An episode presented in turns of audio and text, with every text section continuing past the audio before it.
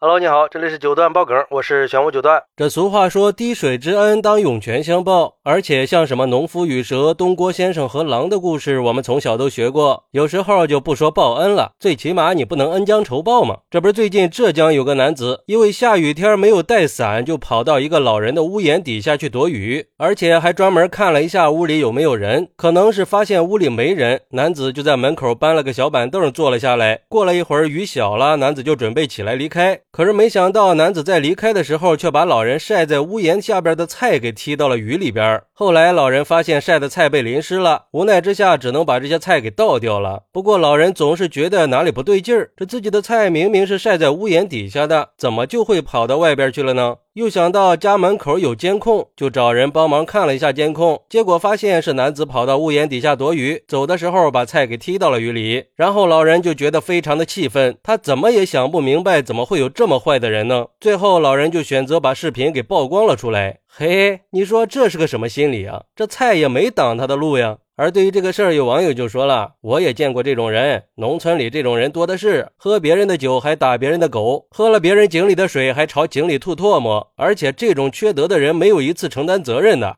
所以在浙江的城市和农村里，虽然年轻人没有外地人和本地人之分，但是农村的老年人还是不太待见外地人的，这都是有原因的。只能说这种人的坏都是天生的，那都是骨子里自带的，典型的反面教材，就应该曝光他，让网络教教他应该怎么做人。还有网友说，这就是一代传一代的家教啊。好的家庭绝对不会让孩子这样做的。缺少家庭教育比较严重的人就是这样，心里没有一点仁慈心和羞耻心，就是不懂规矩，把发生在自己身上的不愉快都推给外界因素，从来不自我反省，总是怪罪别人和社会。这种行为简直太不可理喻了，心里太阴暗了。说白了就是良心的泯灭，也是道德的沦丧，更是人性的扭曲。不过也有网友说，看视频里男子穿的是羽绒服呀，现在浙江的天气应该没那么冷吧？我住在青岛，现在白天都热得没法出门了，会不会是以前的视频被翻出来造谣的呀？别冤枉了男子，毕竟现在这网络暴力还是挺严重的。而对于这个事儿，有律师认为，从男子踢菜的时候那种从容来看，可能在他眼里这种行为不是什么大不了的事儿，也可能是他早就习惯了这样的事儿。但是这个事儿虽然不大，那也有可能是违法行为。首先，老人的菜放在自家门口，并不影响路人通行；其次，这些菜是老人的私人物品，男子把菜给踢到雨里，从法律上来看，这已经涉嫌故意损坏他人财物了。如果老人报警的话，男子可能要面临治安拘留和罚款的。根据《治安管理处罚法》的规定，盗窃、诈骗、哄抢、抢夺、敲诈勒索或者故意损坏公司财物的，处五日以上十日以下拘留，可以并处五百元以下的罚款；情节严重的，处十日以上十五日以下拘留，可以并处一千元以下的罚款。看来这哥们儿是引起公愤了呀！我也觉得应该追究男子的责任，要不然就成了被纵容的恶人了。关键是这种损人不利己的行为，实在是让人难以置信啊！你说这老人也没有冒犯到他呀，反而还给他提供了帮助。你到别人家躲雨，谢谢都不说一声，还以德报怨，我是真的想不明白，这哥们儿的心里怎么可以扭曲到这个程度呢？我觉得呀，人可以不做好事，但是也绝不能干坏事啊，要不然就会成为千夫所指的人民公敌啊！这应该就是为什么会有这么多人在社交媒体上谴责这个男子的原因。虽然只是个很小的恶劣行为，但是他背后反映出来的这种现象是令人不齿的。勿以恶小而为之，还是希望这个男子看到以后可以反省一下自己的行为，可以认识到自己的错误，最好可以去给老人道个歉。也希望我们在日常生活中都可以保持一颗善良的心，保持公德心，尊重别人的利益。只有这样，才能让我们的社会更美好嘛。